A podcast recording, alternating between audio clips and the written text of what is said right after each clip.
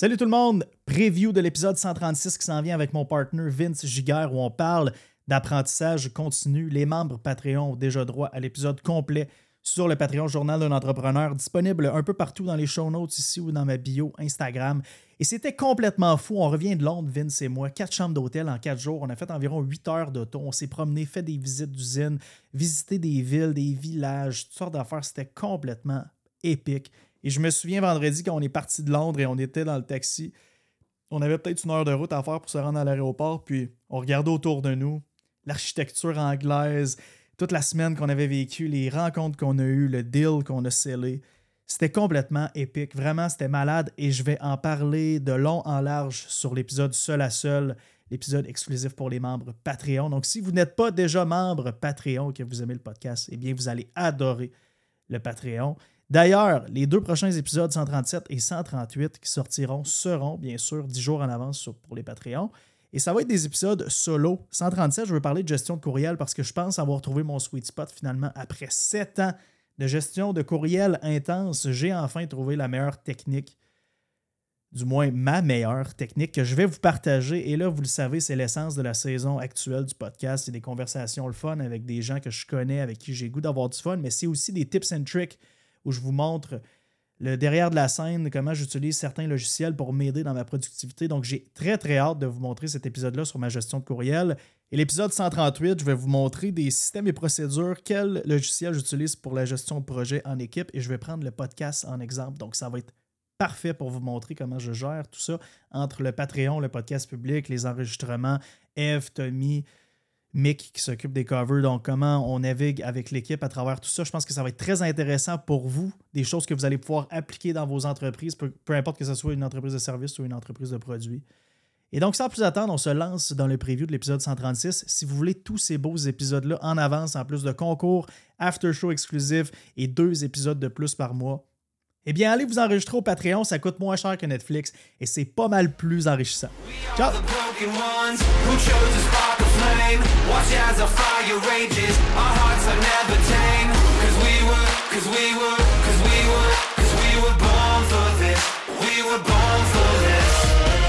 Hey, aujourd'hui avec Vinny G, we're back again and again and again and again. C'est malade, man, that setup. De toi et moi podcaster ensemble. Ben oui, c'est tellement le fun. Ces conversations-là qui reviennent aujourd'hui avec les micros, les cams, le. Puis on les sent pas, man. On sent vrai. Moi, je, sens juste que je suis avec toi. C'est peut-être parce qu'on est chez nous, mais j'ai juste l'impression qu'on est ensemble. Non, c'est pas 100% vrai. Puis je pense que c'est un. Pour toi, t'es beaucoup plus habitué. Pour moi, il faut que je me le rappelle à certains moments. Je me dis, alright, ok, là, je suis pas juste avec Jules parce qu'il y a un million de conversations qu'on a Moi, c'est le contraire. Faut pas que j'oublie les cams. Je suis comme, ok, attends une minute. C'est ça. On est à la maison, mais c'est quand même Exact. C'est ça que je veux dire. Il y a un million de conversations où on aurait pu avoir des cams qui roulent puis ça aurait fait du contenu insane, pour de vrai. Là. Des conversations qu'on a eues de fin de soirée là, à brainstormer euh, sur la business ou dans, dans, un paquet de situations. Puis là, je trouve ça cool qu'on le fasse avec un purpose. Aujourd'hui, de quoi on parle? J'ai un blanc. L'épisode qu'on était supposé faire tantôt, qu'on a qu'on a switché pour. L'apprentissage continu. Oui, oui, c'est ça, exact. Not all money is good money, c'était tantôt. Ouais. Apprentissage continu, ouais, ok, c'était bon. Toutes tes idées que tu as sorties tantôt. Ouais. Euh, qui est un sujet que je veux aborder depuis vraiment longtemps pour mille et une raisons, mais principalement parce que je vois trop d'exemples flagrants d'entrepreneurs dans notre entourage qui ne laissent plus de place à l'apprentissage dans leur routine. Ça leur coûte des méga opportunités de s'améliorer, d'être au top de leur game, d'être vraiment la meilleure version d'eux-mêmes. Donc, sans plus tarder, c'est notre sujet d'aujourd'hui. Puis je suis content qu'on le fasse. je suis content qu'on le fasse ensemble parce que tu es probablement un des gars les plus autodidactes que je connais. Puis un des gars qui a le plus soif d'apprendre. Fait que c'est une bonne affaire. Je l'aurais peut-être pas parlé de ça avec quelqu'un qui n'a pas se réflexé de manière naturelle parce que les conversations n'auraient pas eu un flow super intéressant si on, on revient un petit peu à la base de ce qu'est l'apprentissage, c'est quoi l'apprentissage de manière scientifique? Exemple, c'est des connexions entre des neurones. Qu'est-ce qui se passe dans ton cerveau quand tu apprends? C'est des connexions entre tes neurones qui sont très, très, très lié au phénomène de la neuroplasticité, qu'on appelle, qui est en fait, pour vulgariser un peu le concept, c'est comme si ton cerveau, dans le fond, c'est de la pâte à modeler. Tu peux constamment le restructurer, le remodeler, puis le faire évoluer. Donc, quand tu apprends, c'est ça que tu crées. C'est un phénomène de changement, puis de nouvelles connexions qui se passent entre tes neurones. C'est ça le, principe d'apprendre. Donc, c'est un principe qui est mental, qui est cognitif. Puis, il y a différentes phases dans notre vie, dans l'apprentissage. Quand on est jeune, par exemple, tu apprends pour toi, tu apprends sur tout. Ton spectre d'apprentissage est super large. Tu vas apprendre autant euh, à reconnaître des couleurs, à dire des mots, des choses comme ça. À l'âge adulte, ça évolue. Puis quand tu es plus vieux, ça évolue aussi. Il y a différentes sortes d'apprentissage. Toi, exemple, je pense que tu es un gars visuel. Moi, je suis un peu 50-50 visuel puis audio. Mais il y a des gens qui sont plus dans le kiné, donc dans le toucher, qui vont vraiment apprendre d'une manière qui est plus hands-on, disons, kinesthésique. Ça, c'est vraiment important de le savoir à propos de soi. Quel genre, est-ce que je suis un visual learner? Est-ce que moi, je vais apprendre plus en écoutant des audiobooks? Est-ce que je vais apprendre plus en écoutant des gens discuter, parler, m'apprendre des choses? Donc, c'est un concept qui est super large, l'apprentissage comme tel. Mais il faut savoir que dans le domaine de l'entrepreneuriat, c'est excessivement important de demeurer toute ta vie un étudiant, un, assoiffé de connaissances, puis que l'apprentissage fasse partie de ta routine, fasse partie de ton mindset, de toujours vouloir apprendre plus, parce que à partir du moment où ça, ça fait pas vraiment partie de ton de tes, des- tes habitudes, de tes comportements naturels, c'est là que tu peux prendre un petit peu de retard. Euh, puis je pense que si on, si on en vient à parler un petit peu de la manière dont on est encadré dans notre apprentissage, c'est une source du problème. Exemple, la manière dont on est structuré, nous, en Amérique du Nord, quand tu deviens un adulte, l'apprentissage est plus vu comme une corvée. Tu comprends? Quand tu es jeune, tes réceptacles de dopamine sont vraiment stimulés par l'apprentissage. Waouh, j'ai appris bleu, papillon, tout ça. Mais quand tu es adulte, ça devient, adolescent, adulte, l'université, le cégep, tout ça, c'est plus vu comme une corvée un peu. L'école, l'éducation, bah, pas beaucoup de gens qui sont extrêmement stimulés par notre modèle d'apprentissage, soit d'éducation. Je pense qu'on est deux bons exemples de la chose parce que, aux dernières nouvelles, je suis drop-out, tu es drop-out. Moi, j'ai drop out deux fois. Hein? Ouais, j'ai j'ai lâché le cégep. OK. Je suis rentré à l'université en tant qu'étudiant adulte. Ouais. Pas à U-Laval parce qu'il me prenait pas. Je suis allé à qu'est-ce que Marc et DP appelaient à l'époque euh, l'université de la seconde chance, donc à UCOR à Lévis. C'est bon. Et euh, j'ai drop out de UCOR aussi. Fait que j'ai drop out deux fois. À Lévis, ça te faisait loin? Ouais, mais j'allais pas au cours, fait que ça change rien. dans le OK. fond. J'allais juste aux examens. mais le pire, c'est que j'ai eu vraiment des bonnes notes. J'ai été ce gars-là aussi. Ouais. Mais euh, ben, j'avais compris rapidement que ça changeait rien. Dans le fond, ils prenaient pas les présences. Fait que j'étais comme, ben, OK. Dans le fond, ça fait aucun sens que j'aille. Fait que là, j'avais déjà commencé à avoir tellement de mauvais plis que fuck that, man. Anyway, j'ai j'ai drop out deux fois, mais en, termes d'apprentissage, même à l'école, il y a, moi, j'ai appris d'une façon à l'école, puis ça, c'est vraiment fucké. C'est drôle parce que tantôt, tu disais que j'étais quelqu'un de visuel. Moi, la seule façon où j'ai réussi à passer toutes mes maths fortes au secondaire, parce qu'au secondaire, j'ai fait le choix de prendre activité euh, sportive. Moi, c'était une option. Tu avais huit cours d'éducation physique en neuf jours. Je ne sais pas, vous, en ville, ça fonctionnait comment. Mais nous, à Grande-Rivière, c'était comme ça que ça fonctionnait. Donc, on avait une plage horaire de neuf jours. Et euh, secondaire 2 ou 3, ça, je me souviens plus. On avait le choix entre. euh, bon, il y, a- il y a différents. Il fallait que tu prennes des chemins à, à deux endroits de mémoire en secondaire 2 et ensuite en secondaire 4. OK. Mais peu importe, en, en secondaire 4, où tout le monde euh, de, de mon cercle proche, euh, la sœur de Mag, Caro, DP, Kane, etc., prenaient tous chimie, physique pour augmenter leurs chances de, ou plutôt devrais-je dire, ouvrir des portes au cégep. Moi, j'ai fait comme non, je sais que j'aurais jamais besoin de chimie, physique. Je m'en vais en activité sportive et en informatique parce que c'est ce qui me passionne dans la vie. L'activité sportive, premièrement, puis ensuite, euh, j'ai un gros dada pour l'informatique, tout ce qui touche à la technologie. Donc, je suis allé là-dedans sachant que ça m'ouvrait aucune porte. C'est quelque chose que je faisais par bonheur de le faire parce que je me suis rendu compte d'une chose à l'école, c'est que pour moi, la seule façon d'apprendre dans les cours qui était vraiment plus euh, technique, là, les maths, euh, le français, etc., c'était toujours de partir du corrigé et de revenir au début. Donc, euh, j'apprends toujours à l'envers. C'est intéressant. Ouais, je décortique toujours les corrigés, puis c'est comme ça que j'ai appris à se faire des sites aussi. Dans le fond, le, le premier site que j'ai eu avec FitAddict, j'ai payé JS pour le faire à l'époque.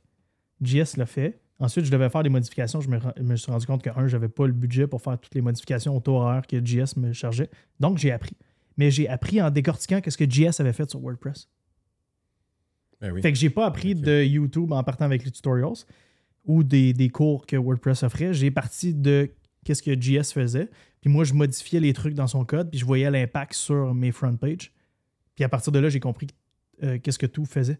Même chose pour passer mes 436 puis mes 536. Je prenais les corrigés des devoirs quand venait le temps de faire des examens parce que je faisais jamais mes devoirs. Donc, mettons, une journée avant l'examen, je commençais à étudier. Fait que là, pendant une journée, tout ce que je faisais, c'était décortiquer les corrigés sur chacun des problèmes. Puis là, à partir du, de la solution finale, je décortiquais chacun des éléments. Et là, je comprenais comment le refaire à l'envers. C'est fucké, hein? Tu comprenais la logique de l'équation avant ses composantes. Ouais. Fait que je pense que j'ai, admettons, une très haute intelligence logique, Ouais. mais mon attention spam est vraiment mauvais. Genre ultra mauvais. J'ai jamais été capable d'écouter en classe. Jamais, jamais de ma vie. Moi, qu'est-ce que je faisais, c'est que je regardais le monde autour de moi écouter, puis j'étais là, comment vous faites pour écouter? Je comprends pas. J'étais incapable. Sauf que je pense que mon, admettons, mon intelligence logique est tellement haute que je suis capable de décortiquer n'importe quel problème à l'envers. Fait que c'est ça qui fait en sorte que je m'en sortais toujours bien. Mais j'étais incapable d'écouter en classe. Aujourd'hui, c'est sûr qu'il me dit- tu sais, j'aurais été TDAH x 1000. là. Et tu sais, c'est sûr qu'il il m'aurait donné des pilules à ce moment-là. Je me dans la classe puis je regardais le monde écouter. OK. C'est buzzant, hein? J'étais incapable. Mais je comprends. Je, je suis. Ou c'est juste que ça m'intéressait pas. pareil. Parce que tu me présentes quelque chose en ce moment sur YouTube qui m'intéresse beaucoup, ou toi, qui, si je te dis, admettons, OK, euh, ou la conversation que j'avais avec George à Vegas, où j'étais comme, OK, bro, explique-moi vraiment comme c'est quoi la différence entre un snowfoam et un ceramic wash, puis dans quel ordre que je les utilise, puis pourquoi, puis donne-moi le, le pourquoi du comment et tout. Je suis full attentif parce que ça m'intéresse. Je suis ultra attentif. Je pense qu'à l'école, c'était peut-être juste pas ma place, dans le fond. Ça a un gros lien avec l'intérêt puis comment tu vas te dédier au sujet, c'est certain. là. Mais tu sais, ta méthode Es-tu d'apprentissage, capable, toi, d'écouter à l'école? zéro. D'écouter C'est- ce que la personne disait à l'avant avec, avec son tableau pendant des. Non, puis très heures. jeune, j'ai été diagnostiqué avec un justement TDAH parce Mm. que j'avais d'excellentes notes, mais mes professeurs disaient à mes parents Vincent n'a aucune capacité d'écoute dès qu'on a l'impression qu'il a compris un sujet. Mais c'était ça la vérité, c'est si tu comprends quelque chose, exemple, tu me tu me fais part d'un- d'un- d'une information là, en ce moment, mais là, tu continues à me l'expliquer pendant 15 minutes, c'est sûr que tu me parles. C'est fait. Je l'ai- compris, je l'ai emmagasiné, j'ai acquiescé, go. Moi, j'avais des problèmes Non. d'écoute, mais j'avais pas de problème de comportement. Donc, c'était impossible de me dire, lui, il, est- il, il m'écoute pas. Dans le sens que j'avais l'air d'écouter, mais j'écoutais rien. Je regardais les autres autour de moi écouter. Tu sais, j'étais pas problématique, par exemple. Ok, non. J'ai jamais été problématique, mais je faisais bien d'autres choses. Là. Je devais être en train de lire quelque chose d'autre. Non, je faisais rien d'autre. de- Tu sais, j'étais comme, j'étais juste dans le vide. Ok, ouais. Ouais, c'est ça. Pour moi, l'école, c'était vraiment pas ma place. Puis au cégep, j'avais le même problème. J'étais juste incapable. Puis le problème du cégep, c'est qu'il prenait les présences. Fait que, en fait, il y avait un double problème au cégep. Parce que toi, au cégep, t'étais-tu encore à la maison? À la maison. T'étais pas en appartement, right? Quand t'as commencé le cégep, t'es un gars de Québec, t'es resté à Québec? Euh, C'était ma dernière année, je crois. Je suis parti vraiment jeune. Mais la première année de cégep, là, Ouais, c'était pratiquement seamless. C'était parti du secondaire à cégep Sainte-Foy, genre Ouais. au Garneau. ouais, ouais, ouais. Moi, je suis parti de j'habite chez mes parents à j'habite maintenant en appartement seul dans un 1,5 à Rimouski. Et je suis au cégep de Rimouski. Et là, je me rends compte que dans le fond, il y a une limite d'absence qu'on peut avoir à chacun des cours. Ok. J'habite en appart. Fait que là, je commençais à manquer des cours pour juste manquer des cours. Et là, je me mettais sur la limite. J'avais comme 4 ou 5 cours en même temps au cégep Partout, quand j'ai là. commencé. ouais. Ouais. Puis je faisais rien de productif. Là. Je faisais des sièges chez nous. OK. Je faisais rien de C'est productif. important de le Mais je me rendais compte que ça me sert à rien d'être là. OK. Puis Ouais. Chacun de mes cours, le professeur me menaçait de genre, OK, si tu manques encore, tu peux être out. Puis tout. J'étais comme, OK, cool, je comprends. Tu sais, c'est ça les, les règles du cégep. Mais le fait que j'étais parti de la maison, c'était comme un double problème parce que j'étais comme, ben là, je me présente en classe, mais j'écoute pas. Fait que je me dis, ben, je suis aussi bien rester chez nous. Mais là, je restais chez nous puis je faisais rien de productif non Mhm. plus. right? Fait que ça a vraiment été weird l'école pour moi, man. Moi, pareillement, honnêtement, d'où un peu notre sujet d'aujourd'hui, qui est l'apprentissage continu, parce que on est un petit peu euh, hardwired à arrêter d'apprendre quand on, on sort avec un diplôme, ce qui est excessivement wrong. Dans toutes les catégories d'emploi, d'entreprise, de vocation dont on peut parler. C'est bon ce que tu dis parce que ça m'amène à autre chose. Excuse-moi de te couper. Vas-y. Parce que euh, ça me fait flasher sur une chose. J'ai jamais eu l'impression, ou presque, d'apprendre quoi que ce soit. Tu sais, d'apprendre quoi que ce soit, moi, au secondaire ou au cégep. À l'extérieur des, des apprentissages fondamentaux. Hein, la langue française, les mathématiques, etc.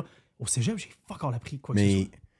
ça, là, les apprentissages fondamentaux. D'apprentissage. les apprentissages fondamentaux dont on parle, là, ça fait partie des trois catégories d'apprentissage selon l'âge puis les stades de ta vie dont je parlais tout à l'heure. Donc, quand tu es enfant ou préadolescent ou adolescent, ton spectre d'apprentissage est extrêmement large, puis la dopamine que tu vas sécréter, générer suite à ces apprentissages-là va être super élevée.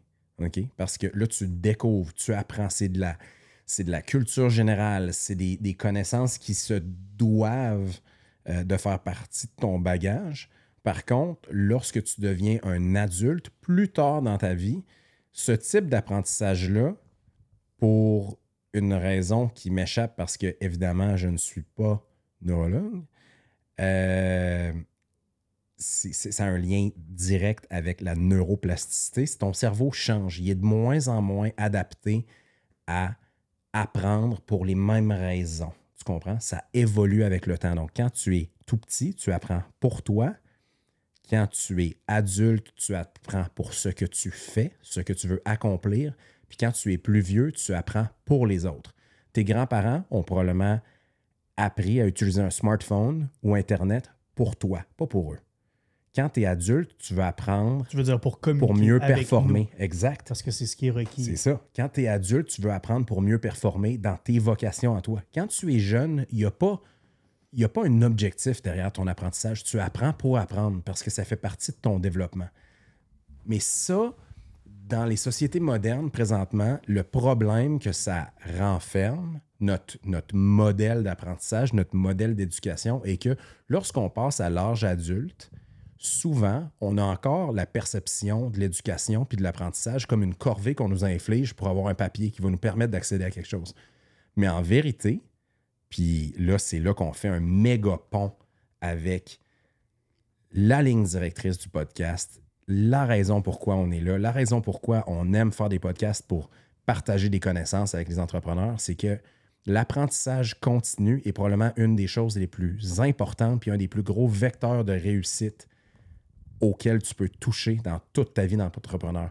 Prends par exemple, nous, dans notre domaine automobile, si demain, on arrête de s'informer, on arrête d'apprendre sur les nouvelles technologies, on arrête d'apprendre sur l'optimisation de notre ligne de production, dans 10 ans, on est en dehors de la game, là, vraiment.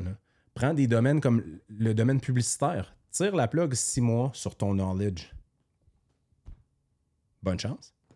Qu'est-ce que tu vas faire de bon dans six mois quand tout va avoir changé?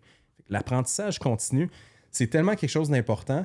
Souvent, c'est des choses qu'on va mettre de côté en startup parce qu'on est trop dans le jus, on est pris dans nos opérations, on a vraiment du mal à même compléter nos journées. Mais il faut prendre une habitude de faire une place à ce processus-là, sans quoi on accumule un retard qui peut être dangereux. Vraiment. Comment tu le faisais? C'est une bonne question. Je pense que En start-up, là, comment tu laissais de la place à ton apprentissage, à ta curiosité, à ta soif d'apprendre, même quand tu étais débordé par-dessus la tête puis tu n'avais même pas l'impression de voir la lumière au bout du tunnel? là? Le pouvoir des dettes. Let's go! Yes! On tombe dans du vrai, là. The power of broke. J'avais pas d'autre ça. option. J'avais pas d'autre option parce que, comme je te dis tantôt, j'avais pas les fonds pour demander à JS de faire des modifications, donc j'ai dû apprendre WordPress. Quand j'ai appris WordPress, j'ai fait fuck, si je suis capable d'apprendre WordPress, je suis capable d'apprendre Illustrator. Si je suis capable d'apprendre Illustrator, je suis capable de tout apprendre. Je sais pas si je conseillerais cette méthode-là à tout le monde, par exemple, c'est rough. C'est tough. Là, t'en parles comme si c'était facile, mais c'est pas vrai. J'avais pas le C'est choix. là. Exact. L'affaire, c'est que moi, je suis capable de vraiment reverse engineer en malade mental. Ouais. Ça, je te l'ai dit tantôt, puis je l'ai découvert en maths 436, 536, parce que je faisais jamais de devoirs. Puis la journée avant, j'étudiais les reverse, puis je comprenais tout. J'avais pas des excellentes notes, évidemment, je passais, là. Parce que je mettais juste pas assez de volume pour tout bien comprendre. Mais je savais que si je mettais le volume, j'aurais tout compris. Je fais la même chose en ce moment. c'est fucké, mais c'était le power of broke. C'est ça qui a fait en sorte que. Puis l'affaire, c'est que je me suis mis à aimer ça. De faire comme, oh, attends une minute. Je suis meilleur que je pensais, dans le fond. Parce que je suis capable d'apprendre ça, je suis capable d'apprendre ci. On se lance dans le manufacturing, je veux tout apprendre aussi. Je veux apprendre tout sur la qualité des produits. Je veux apprendre comment on manufacture, comment on le fait bien. Au niveau du marketing, je me garde fresh. Oui, parce que j'aime ça, mais aussi parce que j'aime ça être on top of my game et aussi parce que je sais que l'apprentissage est la seule chose qui fait en sorte qu'on est capable encore aujourd'hui de grandir Believe sous tous ses volets et sous tous ses aspects. Et l'affaire, c'est que vu que je suis capable de comprendre tous ces volets et tous ces aspects de la bonne façon, je suis capable d'éduquer mon staff et aussi de bien communiquer avec ceux qui sont super high level, comme Charles-Éric, par exemple, qui est un king de la logistique et des opérations. Je suis capable d'avoir des discussions au même niveau que lui parce que je continue d'apprendre et de lui, et de nos systèmes, et de mes erreurs. Donc, je reste un étudiant éternel parce que je comprends l'impact sur ma croissance en tant qu'entrepreneur, mais aussi sur le fait que si moi j'arrête d'apprendre, l'entreprise arrête d'apprendre, l'entreprise ne peut plus grandir et si l'entreprise ne grandit pas, elle rétrécit. La gang, c'est tout pour aujourd'hui, mais si vous voulez l'épisode 136, il est déjà disponible pour les membres Patreon.